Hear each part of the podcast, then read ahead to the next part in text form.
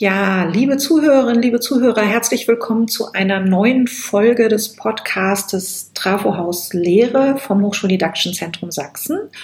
Und es gibt mal wieder eine Premiere. Ich habe nämlich diesmal eine Gesprächspartnerin aus Österreich und äh, schicke ein Hallo zu Martina Friesenbichler.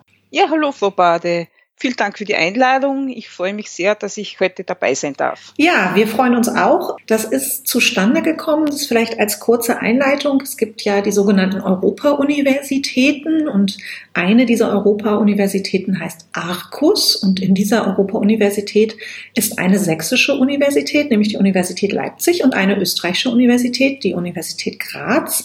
Wenn ich richtig informiert bin, sind noch Bergen, Padua Grenada und Vilnius dabei und Lyon. Ich hoffe, ich habe jetzt alle richtig aufgezählt. Ansonsten verlinken wir natürlich auch dieses Projekt. Und so ist der Kontakt entstanden zu Martina Friesenbichler, die an der Uni Graz im Zentrum für digitales Lehren und Lernen arbeitet und auch in einem Basismodul oder in Basismodulen der Uni Graz lehrt.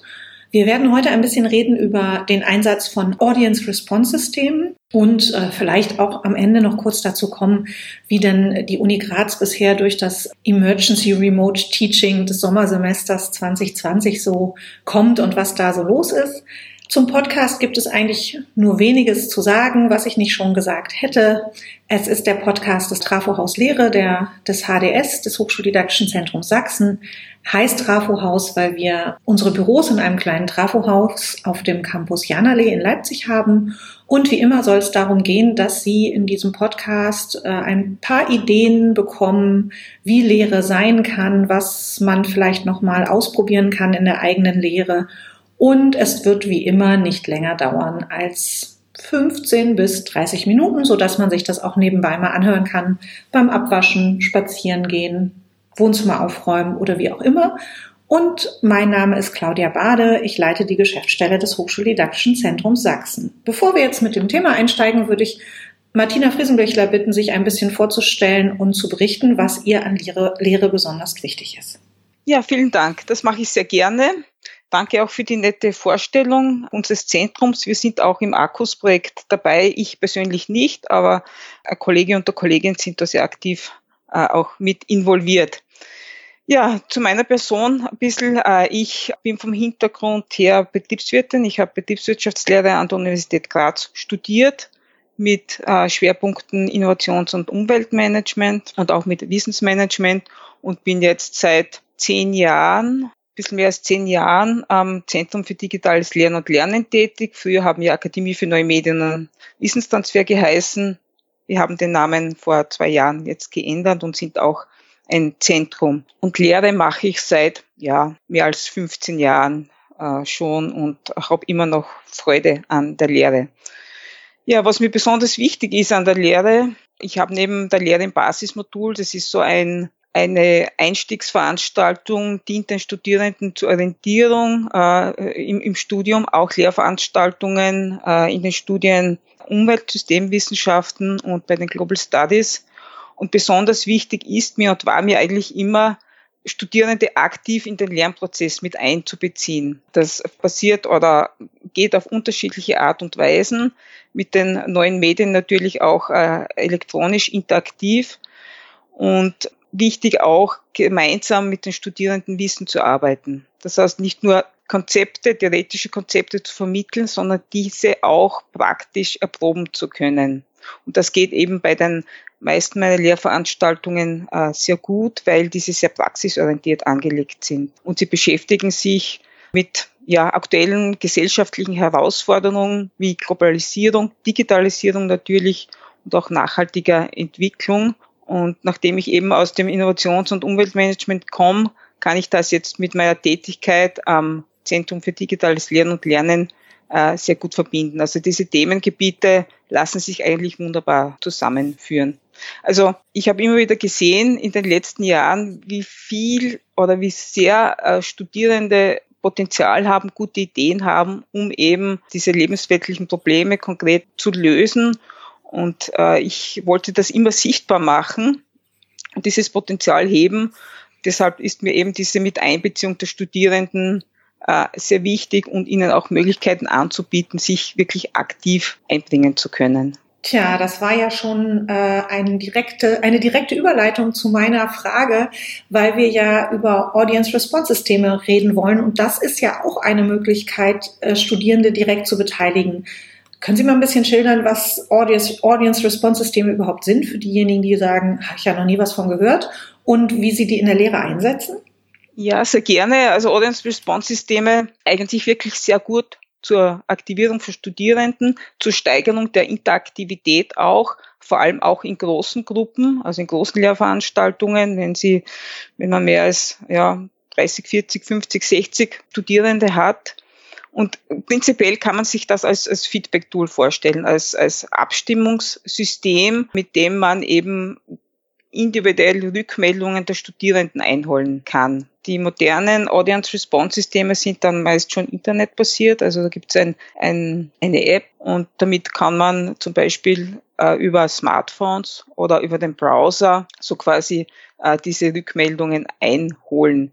Also diese Abstimmungsergebnisse dann werden ja mit einer Software ausgewertet und können, und das ist das Schöne dran, in Echtzeit dargestellt werden. Also man hat dann individuelles Feedback zu Studierenden und äh, ich setze es insofern gerne ein, dass das Ganze anonym ist, ja, und vor allem im Basismodul, äh, Sie haben es angesprochen zu Beginn, ist da ein bisschen so, ein bisschen eine Angst da, man weiß noch nicht, wie läuft's an der Universität und so. Und äh, meine Erfahrung war eben und auch die meiner Kolleginnen, lehrenden Kolleginnen, dass sich die Studierenden mitunter nicht trauen, auf eine Frage zu antworten, so offensichtlich ja in der, in der Gruppe. Und da sind wir halt eben halt auf diese Audience-Response-Systeme gekommen und die kann man da wirklich sehr gut einsetzen. Man hat äh, anonymes Feedback und kann da ein bisschen auch so das Eis brechen, ja, das zu Beginn da ist und da eine gute Beziehung auch zu den Studierenden aufbauen. Gibt es da irgendein Aha-Erlebnis, was Sie mit uns teilen könnten? Also eine Sache, wo Sie sagen, Mensch, hätten wir da nicht so ein, äh, so, eine, so, ein, so ein Tool eingesetzt, dann hätten wir das nie erfahren von Studierenden? Ja, schon. Also es ist Aha-Effekt in dem Sinn, jein, äh, nicht, aber sehr oft ist es so, dass äh, die Studierenden ihre eigenen Verhaltensweisen dann reflektieren. Also das Aha-Effekt war dann eigentlich auf Seiten der Studierenden. Ich habe da kon ganz konkret eine Frage gestellt, waren sie heute schon online? Ja, ist eine Frage. Und die Studierenden haben eben mit dem Smartphone auf diese Frage antworten können. Und ja, eigentlich hätten müssen alle sagen, ja, ich bin online, weil das Tool ja online läuft. Ja, und da gab es dann zwei, drei dabei, die eben gesagt hat, nein, ich war noch nicht online, ja. Und dann war eben dieser große Aha-Effekt, weil ich gesagt, naja, ich habt ja gerade abgestimmt und müsst sozusagen online gewesen sein. Ja, es ist so ein bisschen ja, die Wahrnehmung, Wahrnehmung der eigenen Digitalisierung, wie sehr bin ich eigentlich in dem Digitalen unterwegs und wie sehr nehme ich es gar nicht mehr wahr, als ich bin online, ist ja mit Sicherheit dann so eine genau. Erkenntnis auf Seiten der Studierenden gewesen. Ist, ist eine Erkenntnis und es war dann eine wunderbare Gelegenheit, ein bisschen auch äh, zu diskutieren und das eigene Medien Nutzungsverhalten eben zu reflektieren, ja. Und deswegen setze ich es auch sehr gerne ein, eben um dann äh, in weiterer Folge äh, ein Thema zu besprechen ja, oder in ein Thema einzuführen und äh, dieses Thema dann auch zu vertiefen, eben so quasi ein bisschen die Scheu auch zu nehmen, wie ich es schon angesprochen habe. Ja. Was sagen denn die Studierenden zum Einsatz? Gibt es da Lob, Kritik? Können die damit um, also nicht umgehen im Sinne von, dass sie das technisch hinkriegen. Da vermute ich mal, das ist bei vielen möglich äh, und unproblematisch. Aber gibt es, ist das für die eine Spielerei oder verstehen Sie, dass das Teil der, der Lehre ist? Was haben Sie an Rückmeldungen von Studierenden zum Einsatz von Audience Response Systemen? Also mein persönlicher Eindruck ist, und die Rückmeldungen sind so, dass es sehr gut angenommen wird und dass sie zum Teil auch überrascht sind, dass Smartphones eingesetzt werden dürfen, weil mitunter sie aus der Schulzeit so sozialisiert sind, dass auch, auch äh, Smartphones ähm, ist böse und stört den Unterricht und darf nicht eingesetzt werden. Und äh, ich mache das dann immer so, dass ich ganz ak aktiv und bewusst darauf hinweise oder frage, ob sie Smartphone dabei haben oder irgendein anderes Endgerät. Das ist meistens der Fall und kündige dann auch schon an, dass wir das im Laufe äh, der Lehrveranstaltung auch brauchen und einsetzen werden. Ja, und das, da sind sie eigentlich ähm, immer sehr positiv überrascht davon. Okay, ich habe noch eine kleine Nachfrage, die vielleicht äh, uns beiden eine Selbstverständlichkeit ist, aber ich würde da gerne noch mal kurz drauf eingehen. Äh, Sie hatten gesagt, dass dieser dieser Feed, dieses Feedback, was von Studierenden zu erhalten ist, in Echtzeit ganz wichtig ist. Warum ist Ihnen das so wichtig, dass das in Echtzeit passiert? Was ist der Mehrwert für die Lehre? Es ist eigentlich, der Mehrwert ist eigentlich für die Studierenden, dass sie auch Feedback bekommen. Sie sehen, was haben die Kolleginnen, die Kollegen äh, abgestimmt und wenn sie zum Beispiel eine Wissensfrage, Sie können auch äh, Wissen damit äh, oder Wissen damit abfragen, Sie, die Studierenden haben dann unmittelbar Feedback, okay, äh, meine Antwort war jetzt nicht richtig oder meine Antwort war richtig, ja, und das ist eben so dieser, dieser Mehrwert auch für die Studierenden, ja, dieses unmittelbare Feedback, äh, ich, ich, ich weiß, ich bin mit diesem Lerninhalt vertraut. Ich kann gewisse theoretische Konzepte auch anwendungsorientiert äh, jetzt anwenden. Ja, das ist so das, das Gute dran. Und das, also das Besondere und der Mehrwert auch von diesem individuellen Feedback, das die Studierenden natürlich haben, weil die Abstimmungsergebnisse werden ja äh, in der Präsentation am, am mittels Beamer dann äh, auch angezeigt und alle sehen das auch, ja. Und sie müssen auch keine Angst haben, wenn sie etwas falsch beantwortet haben, weil es natürlich jetzt keine unmittelbare Konsequenzen äh, äh, da gibt. Okay, jetzt äh, wollen wir natürlich hier keinen Werbeblock einschieben und bisher wurden wir auch noch nicht angefragt, ob das irgendjemand Werbung in diesem Podcast schalten wollte, aber mit welchem Audience Response System arbeiten Sie denn? Es ist für die Kolleginnen und Kollegen, glaube ich, schon immer sehr spannend, auch einen konkreten Hinweis zu bekommen, ich nutze es auch gleich darauf hinzuweisen, dass das ja in den Hochschulen auch ein großes Thema ist von den Audience Response Systemen. Was ist datenschutzkonform? Was ist da in Ordnung sozusagen, damit man das den Studierenden auch wirklich anbieten kann und ohne Komplikationen und ohne Probleme anbieten kann. Mit was arbeiten Sie? Äh, das ist eine sehr wichtige äh, Frage. Grundsätzlich sollte man sich, also meine Empfehlung, äh, dieses Tool nehmen, das von der Hochschule angeboten wird. Wir an der Universität Graz haben, also am Zentrum, äh, haben eine Testinstanz von Asnova äh, implementiert. Das läuft noch nicht universitätsweit, sondern nur bei uns und wir testen das in verschiedenen ähm, Fällen aus, damit wir mal sehen, was kann das Tool, äh, was fehlt noch oder Vielleicht ist ein anderes Tool nützlicher oder sinnvoller einzusetzen. Äh, Tool-Empfehlungen sind grundsätzlich äh, schwierig, Sie haben es schon angesprochen, weil es gibt sehr viele. Ja. Es gibt auch kommerzielle, die dann in einer Basisversion meistens kostenfrei nutz zu nutzen sind und da gibt es auch Bezahlversionen und die kostenfreien haben halt den Nachteil, dass gewisse äh, Anwendungstypen, Fragetypen nicht nutzbar sind oder dass es beschränkt ist auf äh, eine Anzahl von Teilnehmerinnen oder beschränkte Anzahl von Fragen, die man stellen kann. Es gibt aber auch, und deswegen haben wir Asnova auch implementiert, Entwicklung von Hochschulen. Also Asnova ist ja aus Deutschland, von der Technischen Hochschule Mittelhessen, soweit ich mich erinnere.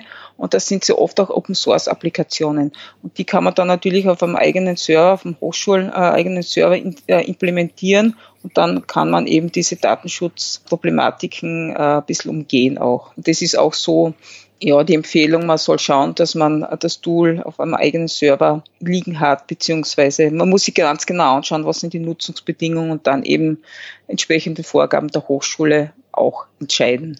Okay, vielen Dank. Jetzt haben wir ja über einen wichtigen Stolperstein schon gesprochen, nämlich den Stolperstein Datenschutz. Gibt es andere äh, Stolpersteine, die Sie so sehen beim, bei dem Einsatz? Und was natürlich auch immer spannend ist, ist, wie viel Arbeit steckt denn wirklich dahinter. Der ein oder andere sagt ja vielleicht auch, äh, Mensch, äh, schon wieder ein neues Tool, was ich einsetze, was ich irgendwie erstmal kennenlernen muss. Das kostet mich immer ganz viel Zeit und Ressourcen. Äh, Audience Response Systeme hört sich jetzt erstmal einfach und unkompliziert an, aber ist es das wirklich? Es kommt drauf an, ja. Also ganz wichtig, das sagen wir auch in unseren Weiterbildungen. Wir bieten ja auch Workshops äh, vom Zentrum an zum Einsatz von, von Audience Response Systemen. Man muss sich ganz klar über die Zielsetzungen Gedanken machen. Also nicht ins Blau hinein Audience Response Systeme einzusetzen, sondern sich zu fragen, was, was, was will ich mit diesem Tool erreichen? Will ich die Interaktivität mit den Studierenden erhöhen? Will ich Assessment machen? Will ich Wissen überprüfen? Ja, will ich einfach Partizipation fördern und Studierende aktivieren? Das ist sehr, sehr wichtig, dass man sich da mal Gedanken macht und dass man das natürlich auch didaktisch in, in, die, in die Lehrveranstaltung einbettet. Ja, das ist nicht ohne, das ist nicht einfach, weil mitunter muss man dann auch die gesamte Lehrveranstaltung umkonzipieren, weil wenn man so Audience-Response-Systeme einsetzt, dann ja, braucht es natürlich auch seine auch eine gewisse Zeit. Ja, man stellt die Frage, man hat dann das Feedback der Studierenden und muss natürlich auch dieses Feedback äh, besprechen. Das heißt, es nimmt schon eine gewisse Zeit in Anspruch, die man dann eben nicht hat, um ja, Inhalte zu vermitteln. Das heißt, man, man, man kommt dann vielleicht ein bisschen weg von der reinen Inhaltsmaximierung ja, und äh, muss schon die Lehrveranstaltung umkonzipieren auch, ja, in gewisser Weise. Es ist mehr oder weniger. Wenn man es nur zur Aktivierung ein bisschen einsetzt, wird es weniger Aufwand sein. Aber wenn man es bewusst einsetzt, um eben den Wissensstand laufend ja, über das ganze Semester zu überprüfen, dann ist damit schon ein bisschen eine Arbeit, eine Vorarbeit auch, auch verbunden natürlich, ja. Und natürlich muss man sich auch mit dem technischen Tool auseinandersetzen, ja. Das erfordert auch eine gewisse Einarbeitungszeit, je nach Komplexität des Tools ja, ja. das man verwendet. Jetzt könnten wir wahrscheinlich noch stundenlang weitersprechen über didaktische Reduktion, veränderte Lehrendenrolle. Bin ich eher als Berater dabei?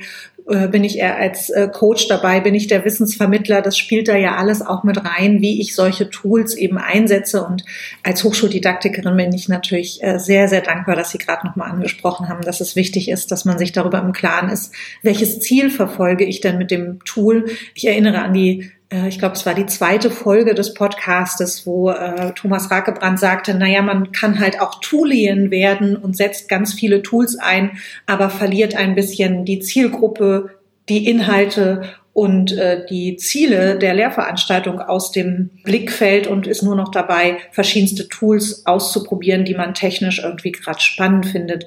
Und das wollen wir ja eigentlich auch nicht, sondern das soll ja immer Sinn machen. Das heißt, dem Lernen der Studierenden helfen und das bei äh, unterstützen. Ich würde gerne äh, als vorletzte Frage noch mal ganz kurz hören, auch wenn ich weiß, das ist ein, auch wieder ein Riesenthema für sich und Sie können natürlich auch nur aus Ihrer äh, sehr individuellen Perspektive sprechen. Wie haben Sie denn das äh, Sommersemester jetzt unter Covid-19 und in der Pandemiesituation an der Hochschule in, an der Universität in Graz, an einer Hochschule in Österreich erlebt? Äh, ich bin zurzeit noch im Homeoffice war zu Beginn äh, ein bisschen ähm, Gewöhnungsphase, aber mittlerweile habe ich sehr gut arrangiert. Mit 1. Juli sind wir dann wieder im Einsatz, also die, die, die Bediensteten der Universität Graz. Die Studierenden sind noch zu Hause, also wir haben den Lehr- und Prüfungsbetrieb großteils äh, jetzt äh, auf Online auch umgestellt. Ja, es war zu Beginn ziemlich viel los, möchte ich sagen, am Zentrum, ja, weil wir natürlich dann als Zentrum für digitales Lernen und Lernen sehr viel zu tun hatten und so quasi von ja fast null, nicht ganz null auf 100 Prozent online umgeswitcht sind, war dann, Sie können sich das vorstellen, vielleicht war es bei Ihnen dann auch so, äh, sehr viel sehr viel zu tun. Ja, wir haben sehr viele Anleitungen, die Kolleginnen vor allem sehr viele Anleitungen geschrieben und dann hat man sie natürlich auch Überlegungen zu Abnahme von Prüfungen machen müssen, weil ja die Studierenden nicht mehr auf die Universität kommen durften, ja, Präsenzprüfungen nicht stattfinden konnten und da hat man schon einiges zu tun gehabt. So kann ich das auch nur bestätigen von den Kolleginnen und Kollegen und den unterstützenden Einrichtungen hier. Ich glaube, da äh, waren wir alle auf einmal auf einer ganz anderen Ebene gefordert. Das stimmt und ähm, ja, also ich, ich, glaube, ich hoffe, dass so vielleicht so ein bisschen Ruck durchgeht, dass man doch ein bisschen mehr ähm, Technologien auch jetzt einsetzt, einsetzt in der Lehre, weil sich gewisse Szenarien vielleicht doch bewährt haben auch, ja. Also es ja. könnte einen Wunsch geben, ja. Da sind wir schon bei meiner letzten Frage, die daran wieder ganz wunderbar anschließt, nämlich die Frage, ob es aus den letzten Tagen oder Wochen Erkenntnisse bei Ihnen gibt, wo Sie sagen, das waren echte Wow-Erlebnisse zur digitalen äh, Lehre oder zur Lehrsituation, die wir halt im Moment haben. Oder das waren auch Sachen, die man vielleicht eher in die digitale Mülltonne tun sollte. Im Nachhinein ist man immer gescheiter, so, so der Spruch bei uns äh, in Österreich. Ja, es ist natürlich, es tun sich dann Problemchen auf mit dem man vorher nicht, nicht, nicht gerechnet hat. Ja, das sind kleinere, meistens sind es kleinere Dinge, die man einfach nicht mit einbeziehen konnte, ja, weil man es nicht am, auf dem äh, Radar hatte.